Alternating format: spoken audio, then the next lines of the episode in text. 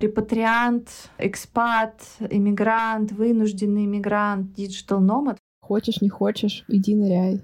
Закрывается в своем пузыре злости и обиды на весь мир. Ну, это можно и дома делать. Миграция — это лучший тренинг личностного роста. Как много любимых салфеточек ты можешь с собой сгрести в чемодан. Где лучший магазин, где купить вкусные помидоры. Неприятие местного населения, желание убежать от действительности. Иммиграция для меня это слишком сложно, это была ошибка. Вернуться это окей, это не стыдно, это не страшно. Нет какого-то безоблачного, ясного райского места. Как быть тем, кто остался? Однажды точно будет легче.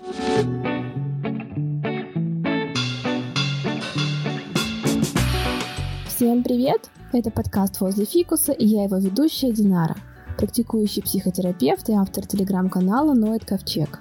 Устраивайтесь поудобнее.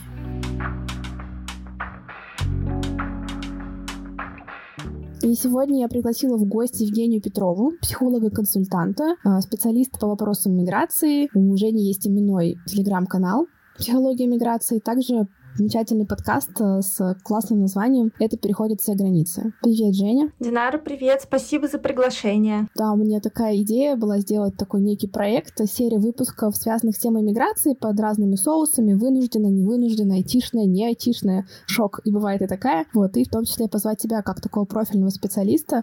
Очень рада, что ты согласилась, и, наверное, такой сразу мой вопрос, как вообще эта тема стала такой центральной в твоей деятельности и просветительской, и профессиональной? Ты знаешь, э, мне кажется, многие психологи, которые выбирают себе какую-то конкретную тему, скорее всего, интересуются ей, наверное, из-за своей личной истории. Ну, по крайней мере, это точно моя штука. Я еще в далеком 2015 году почти что переехала жить в Австралию, но, к сожалению, не получилось это сделать в итоге. У меня не получилось переехать, и в какой-то момент я поняла, что я сама уже не справляюсь с теми трудностями, которые я из-за этого испытываю. Я просто очень много ожидала от этого переезда, очень хотела, но не получилось. И я пошла к психологу. И именно тогда я поняла, что, кажется, это то, чем я хочу заниматься. И, собственно, этот самый не переезд подарил мне мою профессию, мою любимую профессиональную идентичность психолога. Как-то эта тема иммиграции не отпускала меня на самом деле. И пока я училась в 2017-2018 году, я писала диплом по этой теме и, в принципе, стала интересоваться, а что же происходит с людьми, когда они уезжают. То есть наверняка там много всяких особенных моментов, о которых почему-то мало кто пишет и говорит. И это было тогда действительно так. Это сейчас, последние три месяца, об этом говорят примерно все и всегда, да, и этим в том числе, и конечно. лет назад тоже так было, да. Да, но тогда как-то я стала писать об этом на русском языке, и я прям ну, по крупицам какую-то информацию вылавливала, ее было очень мало. То есть в основном люди писали о технических сторонах, типа как сделать визу, как податься на миграционную программу и всякие такие вещи, но именно о психологической стороне говорили мало, и я стала об этом говорить, и вот как-то пошло-поехало. Что как-то так важно, примечательно, да, что эту тему мы с тобой начали с, ну, разочарования, да, потому что какая-то вот твоя история про неудачный опыт, про ожидания ожидания, да, которые не до конца воплотились. Мне кажется, ну, очень важно вообще про это говорить э, в контексте а, миграции, потому что, ну, особенно ранее, да, это часто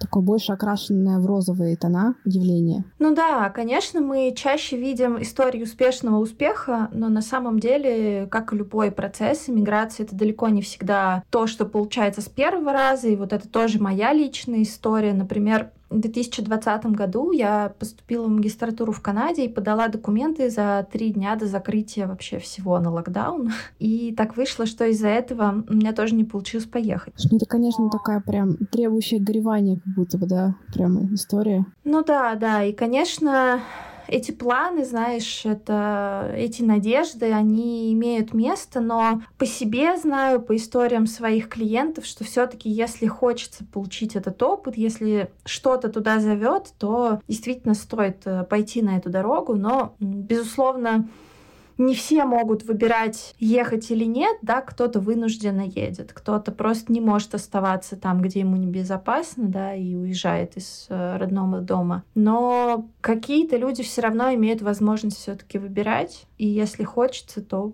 мне кажется, это очень-очень такой полезный комплексный опыт. А сама ты вообще как все-таки, ну, была в твоей жизни там миграция? Просто потому что сейчас ты находишься вот, ну, в Москве, да? Ну, как все-таки в твоем личном опыте это происходило? Да, я жила в США, я жила во Франции, но в основном я жила в России, и сейчас я тоже планирую переезд в ближайший где-то месяц, пока я делаю всякие бумажные и подобные делишки, чтобы уже со спокойной душой переехать в другую страну. Ну, пока не буду спойлерить. Если что, напишу об этом в своем телеграм-канале, где я буду. Но, конечно, в том числе и жизнь вот, в США, во Франции тоже показала мне, как э, много в опыте другой жизни в другой стране разных болей, да, и странно, что об этом мало кто говорит и пишет, что иммигранты как будто, знаешь, сами вынуждены на своих ошибках учиться и делать какие-то выводы и как-то помогать себе самим. То есть почему-то мало специалистов, которые этим занимаются. Ну, подозреваю, что сейчас, конечно, этого будет гораздо больше, но вот я еще в 2018 году удивлялась, почему так мало людей об этом пишет. Правда, так интересно, да, потому что, видимо, у меня такой немножко чуть другое инфополе, ну, видимо, потому что у меня самой был такой опыт, но он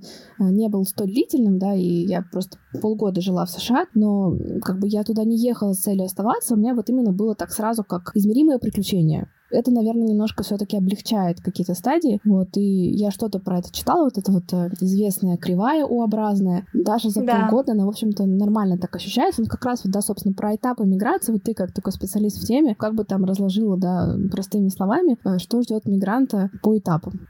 Ну да, есть э, вот эта самая известная Ю-кривая, которая вот английская Ю. Она выглядит именно так. Человек, переезжая в новую страну, в среднем скорее начинает э, на такой мажорной ноте, ему очень многое нравится, и этот первый этап после переезда называется туристический или этап влюбленности, когда вроде все хорошо, много нового, много приятного, вкусная еда, там, новые люди, в общем, все так очень-очень бодро и позитивно. Но потом наступает спад, э, человека уже перестает э, так сильно радовать это все новое, и он начинает постепенно спускаться ко второму этапу, этапу разочарования, когда на первый план скорее выходят уже бытовые сложности, сложности с языком, одиночество, непонимание, что делать дальше в стране, особенно если человек приезжает э, экстренно, как многие сейчас. И вот именно на этом этапе люди думают, что, наверное, вообще иммиграция не для меня, это слишком сложно, это была ошибка, и часто уезжают, не выдерживая просто этого времени. Оно длится где-то по разным оценкам год, полтора, два, то есть это ну, не быстрая история. И если вдруг вы сейчас переживаете именно это, то помните, что это пройдет. Что если все-таки вам по какой-то причине хочется оставаться, если вы видите в этом для себя личный смысл, то нужно потерпеть, нужно постараться сделать как-то свою жизнь более комфортной, как-то о себе позаботиться для того, чтобы дождаться уже третьего этапа, этапа приспособления, когда ты уже лучше понимаешь местный язык, если ты на нем до этого не говорил, ты уже разбираешься в каких-то бытовых нюансах, у тебя появляются друзья, рутина, то есть жизнь устаканивается. Это где-то после третьего, четвертого года жизни в новой стране наступает. И э, четвертый, заключительный этап этой кривой — это этап бикультурализма, когда человек очень хорошо понимает местную культуру, обычаи, традиции, какие-то правила вежливости и, в принципе, легко себя чувствует в разных ситуациях, да, и, и помнит о том, откуда он, и чтит свою культуру тоже. У него внутри эти две большие важные составляющие объединяются, и он чувствует себя уже более-менее комфортно. Вообще, знаешь, э, я сейчас веду курс э, психологии миграции для психологов. Я вообще, на самом деле, когда планировала контент для этого курса, я подумала о том, что, на мой взгляд, для тех людей, кто занимается именно адаптацией в иммиграции, помощью мигрантам, очень важно думать и про культуру. Очень важно помогать клиентам обращаться именно к этому, поскольку культура и то, что мы переживаем в новой стране, это вызывает, наверное, наибольшие сложности наряду с э, незнанием языка. То есть э, даже есть специальный термин э, культурный шок, то есть конфликт двух культур э, в, в отдельно взятом человеке. Вот, представьте, живет человек э, в своей стране, и он очень хорошо знает все неписанные правила, как правильно здороваться, там что-то про talk, как э, вежливо себя повести, как там доказать свою правоту, то есть он понимает, как общаться. И тут он переезжает в другую страну, а там совсем другие правила общения. И вот он не понимает, а как себя вести с этими людьми. Э, вежливо он себя ведет, невежливо. То есть, например, в Великобритании, да, там вот эта вежливость — это вообще основа основ. И вот э, нас, русских, считают очень грубыми людьми, потому что э, мы говорим да, потому прямо. что формулировка «would you like» не совсем для нас э, привычна. Да, а там вот любой какой-то фидбэк нужно заворачивать во много-много мягких, вежливых оберточек. И нам для того, чтобы эффективно общаться, нужно знать эти правила. Ну и в каждой стране это свое что-то, да, там где-то более нам понятно, где-то менее понятно. И вот представьте, что вы как младенец заново начинаете изучать правила общения, да, то есть помимо всего того стресса, в который вы попадаете, вы еще не можете найти общий язык с людьми. Это тяжело. Что вот интересно, ты когда сказала, да, про Великобританию, помню, читала канал девушки в Телеграме, Полина Оз онлайн, она там как раз рекламный, по-моему, какой-то, в общем, какая-то крутая женщина. Я знаю Полину, да. Вот, и просто как раз она писала очень интересно про то, как какие-то рабочие переговоры могут сильно менять свою вообще форму и подачу, когда столкновение разных культур, потому что нет, нам это не подходит, на разных языках может настолько по-разному быть сказано, и, ну, вплоть до того, что вежливая формулировка в духе все замечательно, необходимо немножко скорректировать, на самом деле будет по посылу равняться, это ужасно, полностью переделывать с нуля. Но из-за таких вот именно культурных языковых особенностей может быть такой полная э, дискоммуникация. Это очень интересно, мне кажется. Да, с одной стороны, знаешь, это интересно именно с некоторой культурологической такой точки зрения, да, но когда ты сам в этом оказываешься, ты просто хочешь, не знаю, провалиться под землю от ужаса, от стресса, от стыда, потому что ты просто чувствуешь себя глупым, что ты не догоняешь. Но тоже хочется всех тех, кто слушает и кто узнает себя в этом, как-то поддержать и сказать, что, к сожалению, да, такие вещи не учатся за пять минут, но нужно какое-то время, дайте его себе, и однажды точно будет легче. Слушай, Слушай, а вот ты говорила когда про культурный шок, да, у меня сразу такой вопрос. Ну, как ты думаешь, насколько там глобализация все таки смягчила? То есть как, ну, как будто культурный шок там в начале прошлого века и сегодняшнем дне, наверное, все-таки отличаются по интенсивности. Ну, как ты это видишь там на опыте и по литературе какой-то? Я думаю, что да. Конечно, если мы приезжаем в какие-то мировые столицы, да, где можно найти рестораны любых кухонь мира и встретиться с людьми вообще со всех концов света, там, наверное, это чуть будет проще. И опять же, там будет проще искать себе компанию по интересам. А вот у меня, например, были клиенты, которые по одной из иммиграционных программ в Германии живут в крошечной деревушке, где живут в основном пенсионеры, и там на, не знаю, на 100 километров вокруг нет ни одного русскоязычного человека. И вот там, конечно, сложно. Зато сразу сложно. такое тотальное погружение и языковая практика. Хочешь, не хочешь, иди ныряй. И да, и нет. Э, ты знаешь, некоторые люди люди избегают этого. То есть им настолько невыносимо, что они, например, плохо говорят на языке, что они просто закрываются дома и никуда не ходят. И такое тоже бывает, и я тоже с этим работаю, стараюсь людям помочь выйти из этого, поскольку это, конечно, не улучшает качество жизни. Да, согласна. Наверное, для социальной тревожности, да, там какая-то миграция — это такой поведенческий эксперимент, что ой-ой-ойушки. Да, да, это правда сразу по лестнике страхов шагнуть сразу в самую а, дальнюю точку и не не мелочиться. Я когда читала про определение, да, что характерно для культурного шока, там так ярко описано как раз вот карточки, которые для себя делали чистой когниции. По выступлению э, Жени на тему миграции делали прям карточки, там вот про культурный шок определение. Чувство напряжения от в адаптации, тоска по семье и друзьям, неприятие местным населением, желание убежать от действительности. И вот на этапе желания убежать от действительности я такая, а, так, кажется, можно словить культурный шок внутри своей страны без каких-либо сложностей. Вот в этом смысле, что иногда, мне кажется, ты там, ну, если какие-то твои ценности, там, взросленные Netflix, интеркультурной литературой и так далее, ну, не совпадают с тем, где ты обитаешь в данный момент, как будто можно вполне себе огрести все эти острые чувства и, ну, как бы на родной земле. Ты знаешь, да, я думаю, что сейчас э, многие это самое переживают. И вот эта волна экстренной миграции, я думаю, связана как раз в том числе и с этим, что ты понимаешь, что твои ценности не вписываются в основную повестку, ты просто ищешь место, где им будет больше пространства. И, в общем-то, ценностный базис — это же одно из наших важных составляющих идентичности на самом деле, да, и это то, что на чем часто э, базируются наши решения и какие-то жизненные выборы. Да, условно, толерантность как ценность, да, позволяет принимать разные группы людей и давать пространство людям жить их жизнь так, как и они считают нужным. Как мы можем знать, в России сейчас это вообще не кейс. И, конечно, людям дискриминируемых групп и тем, кто переживает за них, очень тяжело с этим справляться. Ну да, и там еще ценность безопасности, да, как будто идет рядом, и в совокупности это прям совсем такой коктейль. Просто про ценности, ты вот говоришь, да, что часто выборы принимаются в контакте через осознание своих ценностей, ну, там, может быть, более осознанно или менее, близка ли тебе идея о том, что таковые решения обычно как-то счастливее для нас завершаются, и нам проще терпеть какие-то сложности в процессе таковых решений, если все таки это было продиктовано именно скорее какими-то нашими персональными ценностями? Я бы сказала, что и да, и нет —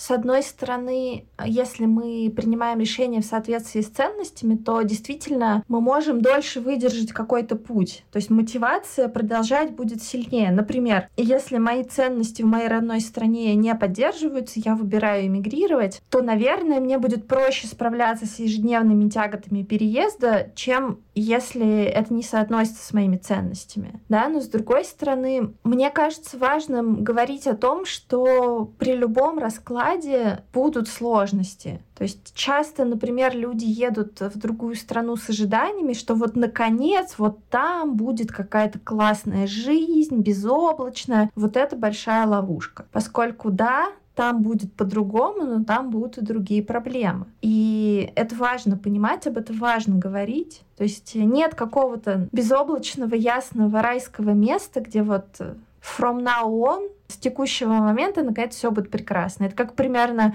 нельзя, наконец, выйти от психотерапевта и сказать, ну все, я разобрала все свои проблемы. Ну, теперь я уверен в себе, вот это вот. Быть уверенным в себе, полюбить да. себя и другие размытейшие цели ever. Да. Ну, такого не будет, естественно. И тут примерно так же. Просто будет что-то другое. И как раз-таки если это другое нам больше подходит, то значит все правильно. Ну и как раз вот это про вынужденно, не вынужденно, да, как бы ты это разделила, да, насколько этот опыт отличается, какие там есть психологические нюансы? Я бы сказала, что экстренная вынужденная миграция — это, наверное, близкие штуки, да, когда люди принимали решения в течение буквально пары дней, да, и есть такие два фактора, которые нас подталкивают к отъезду, называются по-английски push and pull. То есть push — это то, что нас выталкивает, да, а pull — это то, что нас притягивает. Скорее при вынужденной миграции э, вот этот фактор пуш выталкивающий, он сильнее. Наверное, мы едем не к, а от. Отсюда будет довольно много сложностей с тем, что, может быть, человек не до конца подготовился, да, не все предусмотрел. У него не было на это времени, он просто сделал выбор в пользу там безопасности, например. Может быть, э, страна, куда у него получилось уехать, ему не совсем подходит и не совсем комфортно. И вот то, с чем тоже я часто сталкиваюсь, это то, что люди начинают еще раз уже в более спокойной обстановке обдумывать свое решение, и если они склонны к тому, чтобы в принципе сомневаться в своих прошлых решениях, то это прям дорога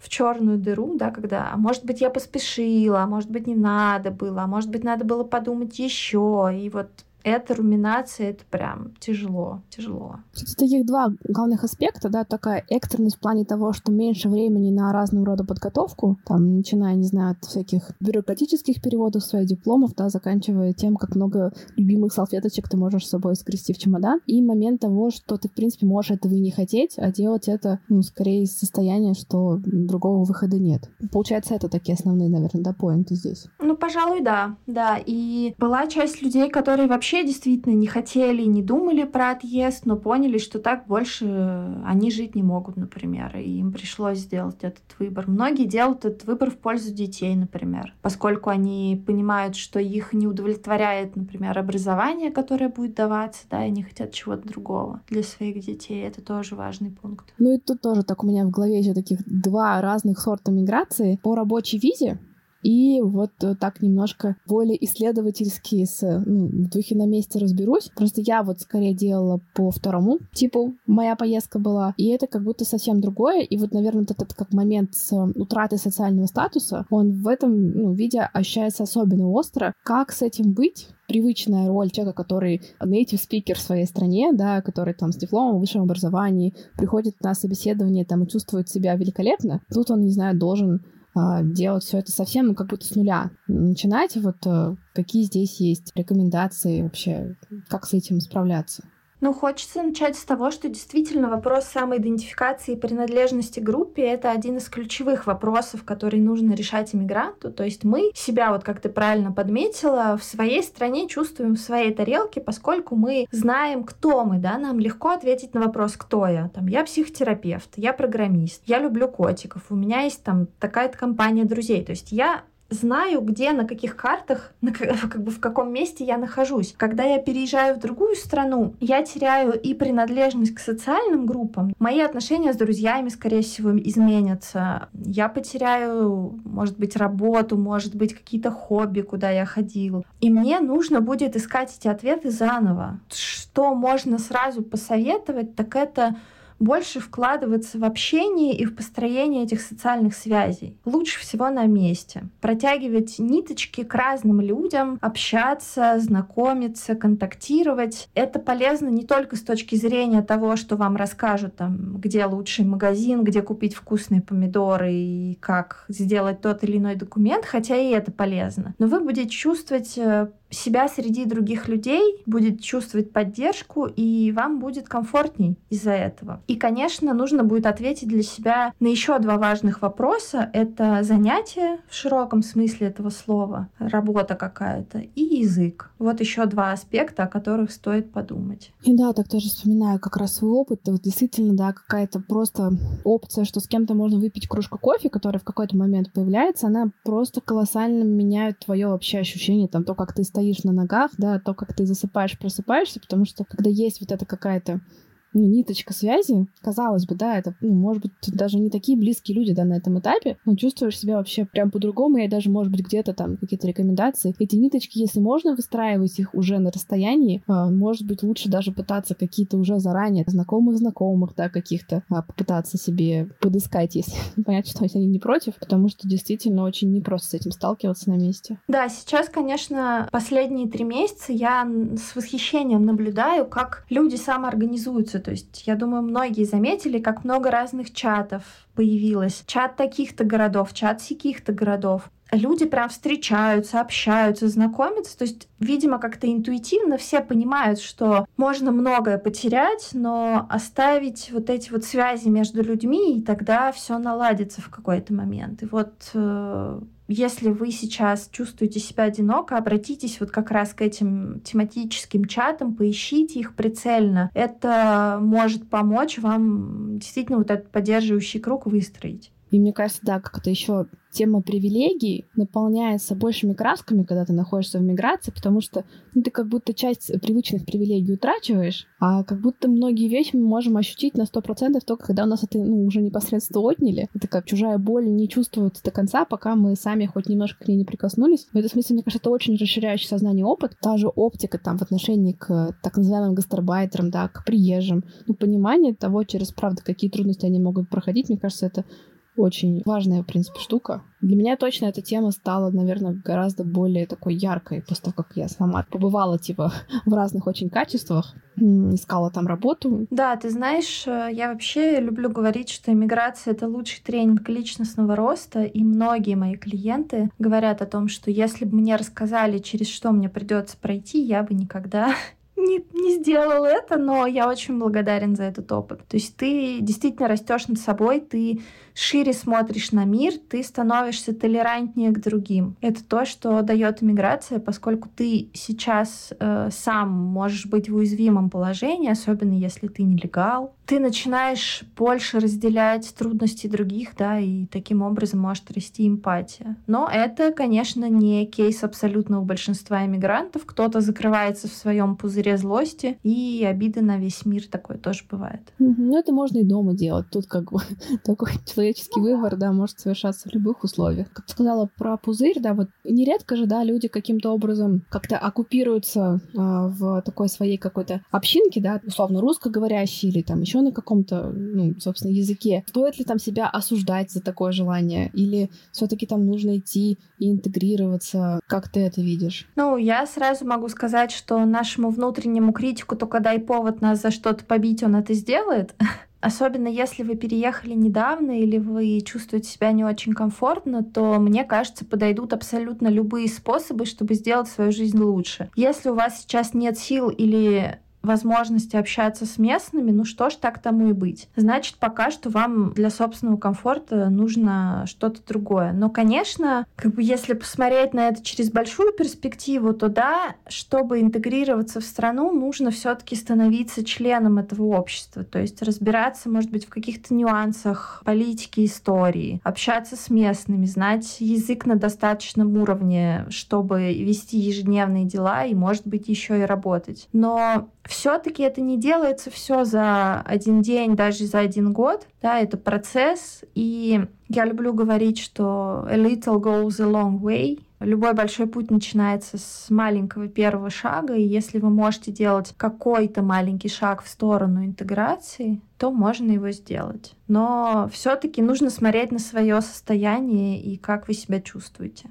Тут, наверное, да, еще очень помогает любопытство, да, если как-то удается найти в себе силы его подключить, вот именно как, правда, с таким каким-то приключенческим, исследовательским интересом, то это, конечно, может, наверное, восприниматься гораздо радостнее, да, чем если это какая-то вынужденная такая конструкция из-под палки. Да, сто процентов. Это вообще одно из качеств любопытства, которое помогает пережить, наверное, любые сложные штуки, да. Ну, как будто бы чуть-чуть со стороны смотреть, интересоваться процессом. А уж иммиграция, жизнь в новой стране, она почти постоянно подкидывает какие-то новые вещи, о которых ты никогда не знал и не слышал, но но вот оно теперь твое. Ну, как говорила мне одна предыдущая гостья, что хочу узнать, что будет в следующем сезоне.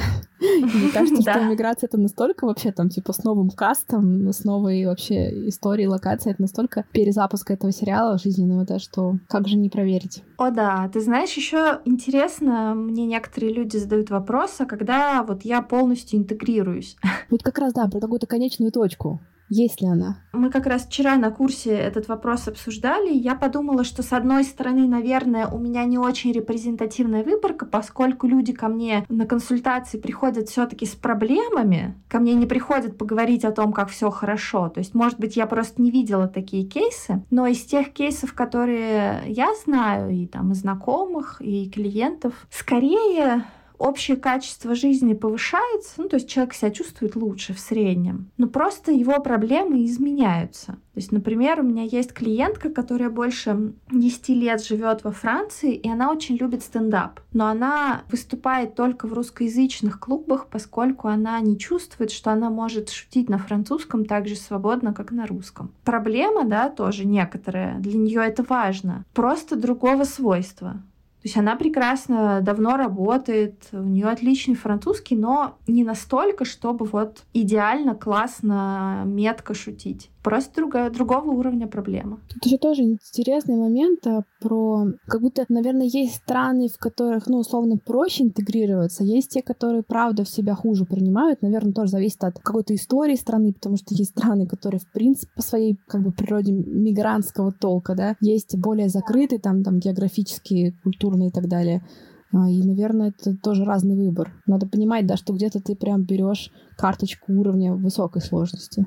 Ну да, да. Э, чем ближе культурно страна к твоей родной, тем проще. То есть, условно, если россиянин переезжает в Беларусь, ну, скорее ему будет э, там в среднем проще, чем если он переедет в Мексику, да, где все совершенно другое. И да, тоже зависит от некоторой иммигрантской культуры в среднем. Вот э, страны типа Канады, Австралии, США, да, иммигрантские страны, там в меньшей степени на тебя будут смотреть как на иммигранта. А есть, напротив, страны типа Китая, где ты, в принципе, никогда практически ни при каких условиях не получишь паспорт. То есть многие, например, кто приезжают в Китай, да, они приезжают, понимая, что они однажды оттуда уедут. То есть это некоторая конечная история. И это тоже накладывает свои определенные краски. Хотя вот тоже ты когда сейчас говорила про Китай, да, ну понятно, что, наверное, бывают разные кейсы. Я помню, как читала книгу, которая меня очень прям впечатлила. Там какая-то британская журналистка ехала в Китай, там что-то учиться, и ей как-то все это очень тяжело давалось, и языковые барьеры. А потом она для себя открыла кухню, и она вообще там сменила учебу на какие-то там чуть ли не кулинарные техникумы. Вот она типа так этим загорелась, что уже всю эту сложнейшую лексику, там в духе как нарезать помидор,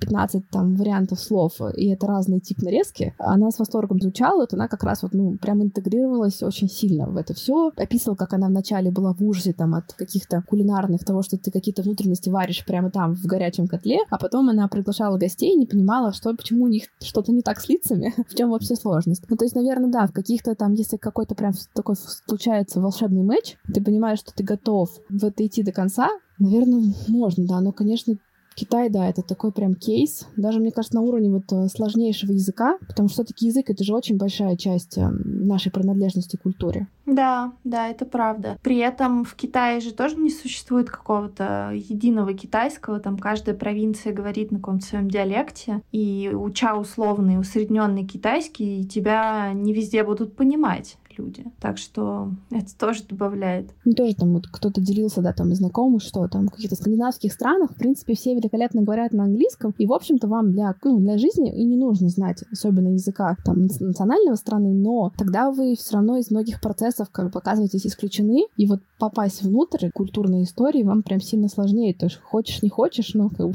надо садиться и учить какой-нибудь шведский, ну, если жизнь так сложилась. Да, у меня буквально на днях был кейс. Девушка 10 лет живет в Финляндии и действительно всегда и везде абсолютно говорит на английском.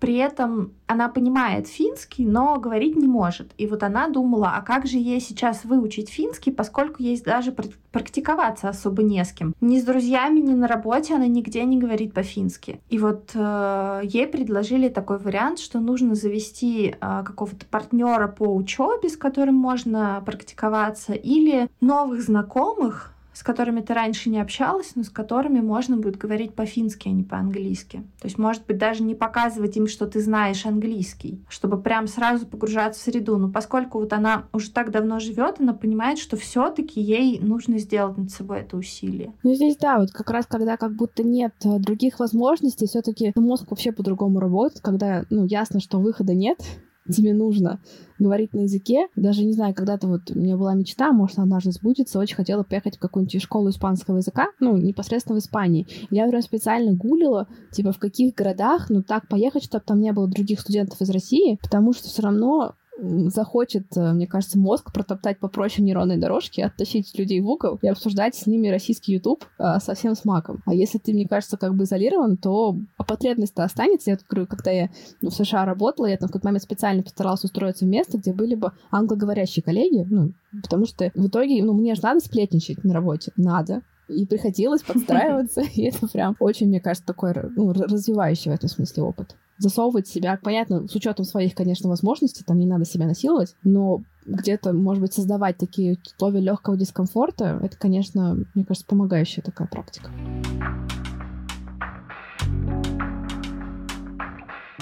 про ресурсы, где их брать, э, чтобы переехать, и где их брать, когда уже переехал, какие-то общие рекомендации. Когда вы уже переехали, постарайтесь создать себе безопасное пространство. Много сейчас говорят о чувстве дома, и когда вы думаете о переезде, берите не только полезные вещи, но и любимые. Чашки, полотенца, постельное белье, что-то, что для вас ассоциируется с домом, это, поверьте, принесет вам огромное количество радости. Старайтесь больше общаться, получать поддержку и, главное, не забывать о ней просить. Мне кажется, в нашей культуре вообще не принято особо спрашивать, запрашивать поддержку. Мы же такие все самостоятельные, мы же все такие стойкие, но в эмиграции часто бывает так, что тяжело справиться и говорить об этом. Не стесняйтесь говорить об этом. А если вы мечтаете о переезде, то хочется сказать, что есть много разных вариантов. То есть не обязательно иметь чемодан денег, я знаю много довольно таких случаев. Понимаю, что может быть страшно, смотря на эту гору, как вообще на нее взобраться, да, так на такое большое количество вопросов нужно ответить, но попробуйте есть этого слона по кусочкам. Взять какой-то конкретный вопрос и подумать, порешать его. И дальше следующий. И так этот путь будет пройден. Я желаю в этом вам удачи и силушек.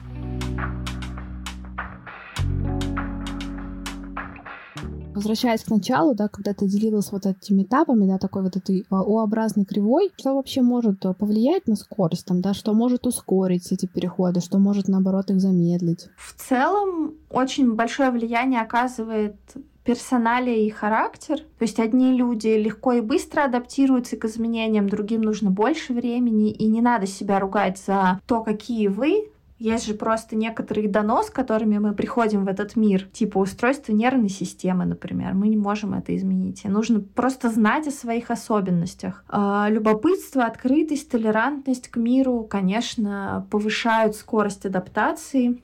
А, знание языка повышает скорость адаптации. И любопытство в целом.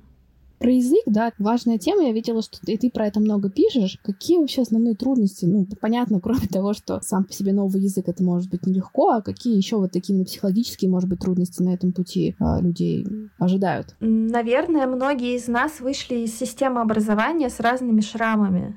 Да, у нас э, далеко не всегда учат нас люди, которые любят людей, и многим, для многих это сложности дополнительные создает. Нас не учат тому, что, например, ошибки это нормально, да, и из-за этого мы боимся говорить, потому что боимся допустить ошибку. Хотя на самом деле, а как ты что-то выучишь, если ты не будешь методом проб и ошибок просто идти вперед? Очень часто люди предъявляют к себе очень высокие требования. Вот из-за этого внутреннего критика, который ругает их за то, что они недостаточно хороши, тоже многие многие боятся. Конечно, люди еще не очень примеряют язык к своей конкретной ситуации. Ну вот условно. Одно дело, вы поедете и будете работать помощником королевской семьи, и вам нужен великолепный, идиоматичный английский с, с чистейшим британским акцентом. Или же вы поедете работать с большим количеством иностранцев, но вам нужно использовать там 2-3 одинаковые фразы. Вы будете знать 15 э, фраз, точнее,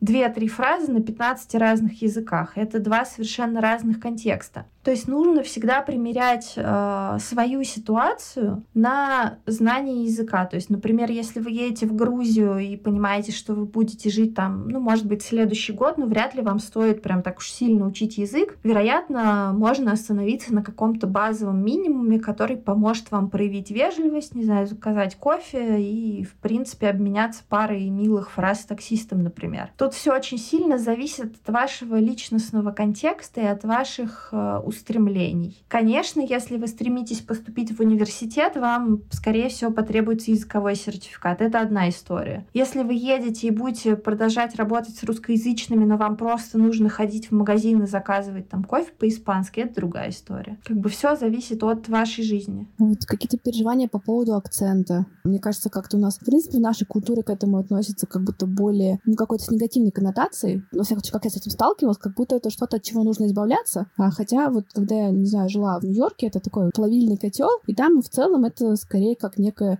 особенность, что ли. Вот там как будто есть такое четкое различие, как неправильное произношение — это одно. Сложности вашего верного понимания, или там вы как бы условно по фонетической транскрипции, ну, неверно произносите, а акцент — это не то, что является каким-то дефектом. И как будто мне вот надо, понадобилось время, чтобы как-то это осознать. То есть понятно, что, ну, наверное, люди разные, там у кого-то более тонкий слух, в целом им, наверное, проще дается звукоподражание, им это может быть просто в, как бы в кайф прокачивать навык а, идеального м, звучания, схожего с нативным. Но в целом, ну, как бы в этом же нет какой-то такой жизненной необходимости послушать какие-то ролики какой-нибудь Софии Вергары или там а, Сальмы Хайек, которые очаровательнейшим образом а, звучат не похоже на представителей нативных спикеров, да, и это же ок, вот э, насколько эта тема остается остро у тех, с кем ты про это разговаривала. Очень по-разному. Действительно, какие-то люди, наоборот, гордятся своим акцентом, какие-то люди стараются от него избавиться. Ну, тут, наверное, можно поспрашивать себя, что для меня значит говорить с акцентом это что-то меня обо мне говорит, это как-то меня определяет, смотря как вы ответите себе на этот вопрос. А если все-таки вам важно иметь а, подходящий акцент, вы хотите над этим работать, и вам действительно для вас это имеет большой вес, то тут такой совет можно дать, что смотрите не просто ролики на английском, испанском, французском, а подпишитесь на подкасты и каналы, которые именно из города, из местности, куда вы поедете, потому что даже в рамках одной страны очень много акцентов, и тот же французский, условно, парижский, и из э, Нормандии или наоборот из Британии это разные акценты, да, и прям даже слышно. Даже, насколько я знаю, там в разных районах Лондона разный акцент. Так что, ну, не знаю, по мне, главное, чтобы тебя понимали правильно, насколько это возможно. А акцент — это уже дело второе.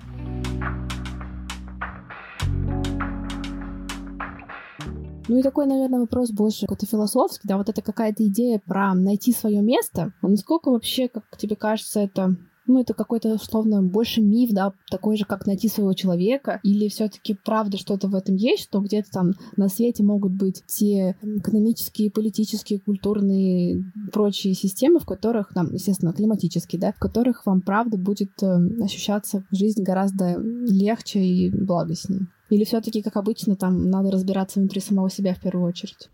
Ну, я все-таки как психолог, конечно, в первую очередь спрошу, а зачем вам найти это место, да, что, что тогда будет с вашей жизнью? Безусловно, место, где мы живем, влияет. Мы же все-таки социальные существа, и нас формирует в том числе социум, в котором мы варимся. Да, представьте свою жизнь, если вы живете в условно силиконовой кремниевой долине, или вы живете, не знаю, в каком-нибудь маленьком городке, затерянном в тайге. Это две разные вещи. С одной стороны. С другой стороны, наверное, нужно действительно жить как-то ближе к своим ценностям. И, конечно, не ждать, что от перемены места ваша жизнь волшебным образом изменится. То есть все-таки этот руль в ваших руках. Да, если вы понимаете, что вам для счастья не хватает видеть море из окна, то, наверное, стоит реализовать эту мечту. Но жизнь, она вроде бы и длинная, и кто знает, как изменится мир там через 10 лет. Вот за последние два года мы уже пережили такие изменения,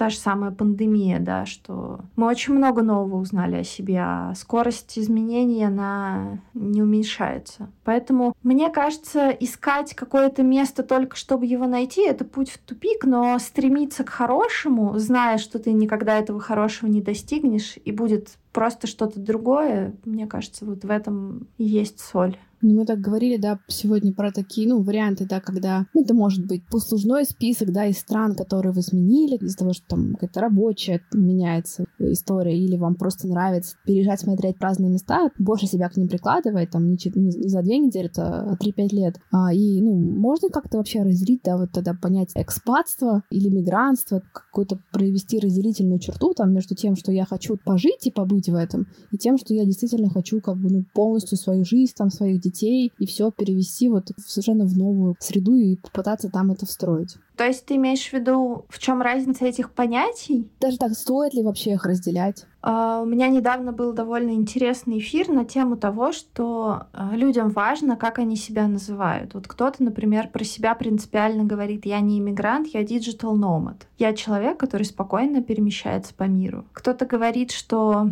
например, я не беженец, хотя, может быть, он действительно в той ситуации, что он беженец, я вынужденный иммигрант. То есть все эти определения важны, но они не должны все-таки определять э, как ярлык всего человека. Да, если человеку хочется называть себя релакантом, например, ради бога, но в целом юридически в Конвенции ООН о правах беженцев определены только два слова. Это иммигрант и это беженец. Все остальное — репатриант, экспат, иммигрант, вынужденный иммигрант, диджитал номад — все это — это скорее конструкты нашего языка и, наверное, если кому-то вот эта семантика важна, то можно выбрать для себя какой-то вариант. Я усредненно говорю про всех примерно иммигранты. Ну, так мы много говорили про непосредственно мигрантов, тех, кто уезжает, собирается уехать или там уже давно находится где-то далеко от э, тех мест, где они родились. А как быть тем, кто остался,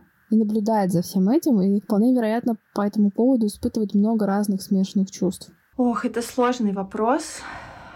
На самом деле, знаешь, у меня довольно часто всплывает в последнее время такой образ в голове, вот как будто бы ты бросаешь мячик в миску с э, горохом, с какой-то крупой, и вот эта вот крупа разлетается по всему столу. И вот мне кажется, те события, которые с нами произошли, они вот людей вот так, как эту крупу разметали. И иногда у меня довольно много грусти по поводу того, что это в принципе происходит, поскольку как много хорошего могли бы сделать эти люди в своей стране, но события строятся так, что им приходится часто уезжать. Наверное, оставаться в каком-то смысле проще, потому что ты, тебе не нужно строить жизнь заново. В каком-то смысле сложнее, когда ты прощаешься, например, с любимыми людьми, с друзьями, с родными. У редакции был недавно классный выпуск о предпринимателях, которые не собираются уезжать. Мне кажется, тем, кого интересует этот вопрос, можно посмотреть его. Он такой довольно духоподъемный. Я еще так видела, да, что ты набираешь группы, групповая работа с теми, кто находится в миграции. Ну, что это за формат? Да, это сегодня буквально анонсировала. Это группа, которая будет длиться 8 встреч, и там мы будем разбирать разные аспекты э, жизни в эмиграции, разные трудности и таким групповым опытом помогать. Я веду ее совместно с моей коллегой, с Яной Семеновой. И если раньше я делала э, группы из одной встречи, где мы просто обсуждали обсуждали какую-то конкретную тему, то здесь это будет такой большой погружающий опыт, где можно будет прям конкретно проработать какой-то вопрос и сделать в итоге свою жизнь э, комфортней. И многим группы нравятся именно тем, что там ты не просто один на один с э, терапевтом, а ты видишь другие истории, других людей, и ты через них можешь посмотреть на свою историю тоже. Поэтому все, кто думают про такое, про такой поддерживающий формат, приходите, очень будем вас ждать. Начинаем в начале июля. Ссылочки я все, как обычно, добавлю, вы сможете уже для себя все актуальное найти. Также напомню, что а, у Жени есть помощь и для специалистов, потому что там на своем опыте, конечно, ну, у меня всегда было довольно много клиентов, а, которые ну, мигрируют или в миграции, потому что у меня есть такой свой личный опыт, который, видимо, я транслировала, и как-то это находило какой-то отклик. Сейчас, конечно, их стало больше, я думаю, у всех специалистов есть какие-то вопросы, которые возникают. Вот есть курс обучающий, а уже они есть поддержка непосредственно для, для клиентов в этом вопросе. Наверное, тогда какое-то финальное напутствие, что ли, попрошу от тебя. Наверное, напутствие будет таким. У меня были две очень интересные истории, которыми бы я хотела поделиться. Первое — это мы записывали однажды выпуск подкаста с бабушкой и дедушкой моей соведущей. Они переехали в Америку, когда им было за 60. А буквально вчера у меня была удивительная клиентка, которая обратилась ко мне с вопросом, что ей тяжело дается коммуникация на немецком, которую она сейчас учит, а ей сейчас 78 лет. Знаете, вот я смотрю на этих людей и понимаю, что, в общем, мы живем в то удивительное время, когда у нас очень много возможностей, когда в любом возрасте можно найти что-то, что будет тебя заряжать, будет заставлять твои глаза светиться и будет делать жизнь лучше. Нужно просто смотреть, находить это и брать это, если есть такая возможность. Так что если вы боитесь переехать и думаете, что у вас не получится, если все-таки вам хочется, пробуйте. Если вы не хотите переезжать и вам комфортно дома, я рада за вас. Наверняка вы тоже много хорошего получите от этого опыта. В общем, давайте стараться жить нашу жизнь так, чтобы нам было хорошо и тем, кто рядом с нами тоже. Слушай, тебя мне еще захотелось добавить, мы совсем эту тему не затронули, но тогда пускай просто я так от себя вброшу, да, что если ваши мосты не сожжены, и есть возможность вернуться, вернуться это окей, это не стыдно, это не страшно, как бы часто мы вправе попробовать что-то, э, поисследовать и понять, что, возможно, теперь с этим новым опытом на прошлом месте нам будет как раз в самый раз. Здесь, мне кажется, правда важно какой-то фрейминг, да, что там, это точно не про поражение, не про какое-то такое возвращение с опущенной головой, нет, вы всегда имеете право э, пересмотреть э, ну, свои взгляды, ваши обстоятельства могут меняться, и это абсолютно ок, и, ну, если есть возможность оставлять для себя такую опцию, я думаю, это, в принципе, может быть довольно поддерживающим. Значит, что в случае чего можно вернуться назад. Да, да, да, это правда. И действительно, это уже не будет шаг назад, потому что вы будете уже немного другим человеком, с другим опытом, и тоже уверенно найдете, как его можно будет применить. Мы как-то тоже с клиенткой вот эту идею про возвращение обсуждали. Пришли к тому, что если смотреть на это не как на линейное движение какое-то, а как на танец, то тогда вот эта какая-то оптика вверх, вниз, назад, вперед, она меняется. Это прям какое-то такое красивое озарение в моменте вызвало, что прям сейчас захотелось как-то его восстановить в памяти. Действительно, возможно, наша жизнь это скорее больше похоже на танец. Слушай, очень красивая метафора. А, меня в тяжелые моменты поддерживают истории людей, как сильно их жизнь менялась на протяжении их существования, и что они могли быть в ужасных условиях, а потом могли быть очень успешны, и наоборот. Вот наоборот это пугает. Это меня, это, конечно, пока я не могу это принять. Я когда вот эти истории слушаю про там, как женщины учились доить коз, которые вообще раньше жили совсем другой жизнью, как будто это прям не знаю, сколько нужно усилий, да, каких-то психологических затратить, чтобы эта информация окончательно принялась, и там все вот эти стадии горевания, чтобы прошли, я не знаю, это то, что меня правда пугает, но в жизни, правда, бывает разное. Да, да, я думаю, что все-таки многие, ну, по крайней мере, точно моя история, моя жизнь разделилась на до и после, после 24 февраля, и многое умерло, но сейчас, вот именно сейчас, я чувствую, что многое начинает новое прорастать, и это меня тоже, знаешь, вдохновляет и удивляет, насколько мы все-таки адаптивные существа. Ну тогда, наверное, на этой ноте, да, того, что наши возможности безграничны, даже если нам 79. Во всяком случае, они точно гораздо шире, чем мы можем про себя думать. Наверное, тогда на ней давай завершим. С вами были помогающие специалисты Динара и Женя. Спасибо, что дослушали нас до конца. Очень рада была разделить с вами это время. Хорошего вам дня. Не забудьте полить цветы и подписаться на наш телеграм-канал возле фикуса. Там мы размещаем все ссылки на все, что упоминается во время записи, книги, интервью, полезные материалы. Все обязательно будет на канале буквально через пару дней после выпуска. Слушайте нас на Apple Podcast, Яндекс Музыка, Castbox, ВК, везде, где сможете найти. Ставьте звезды на Apple, пишите отзывы, это помогает нам продвигаться. Также вы всегда можете записаться ко мне на индивидуальные консультации. Хорошего вам дня!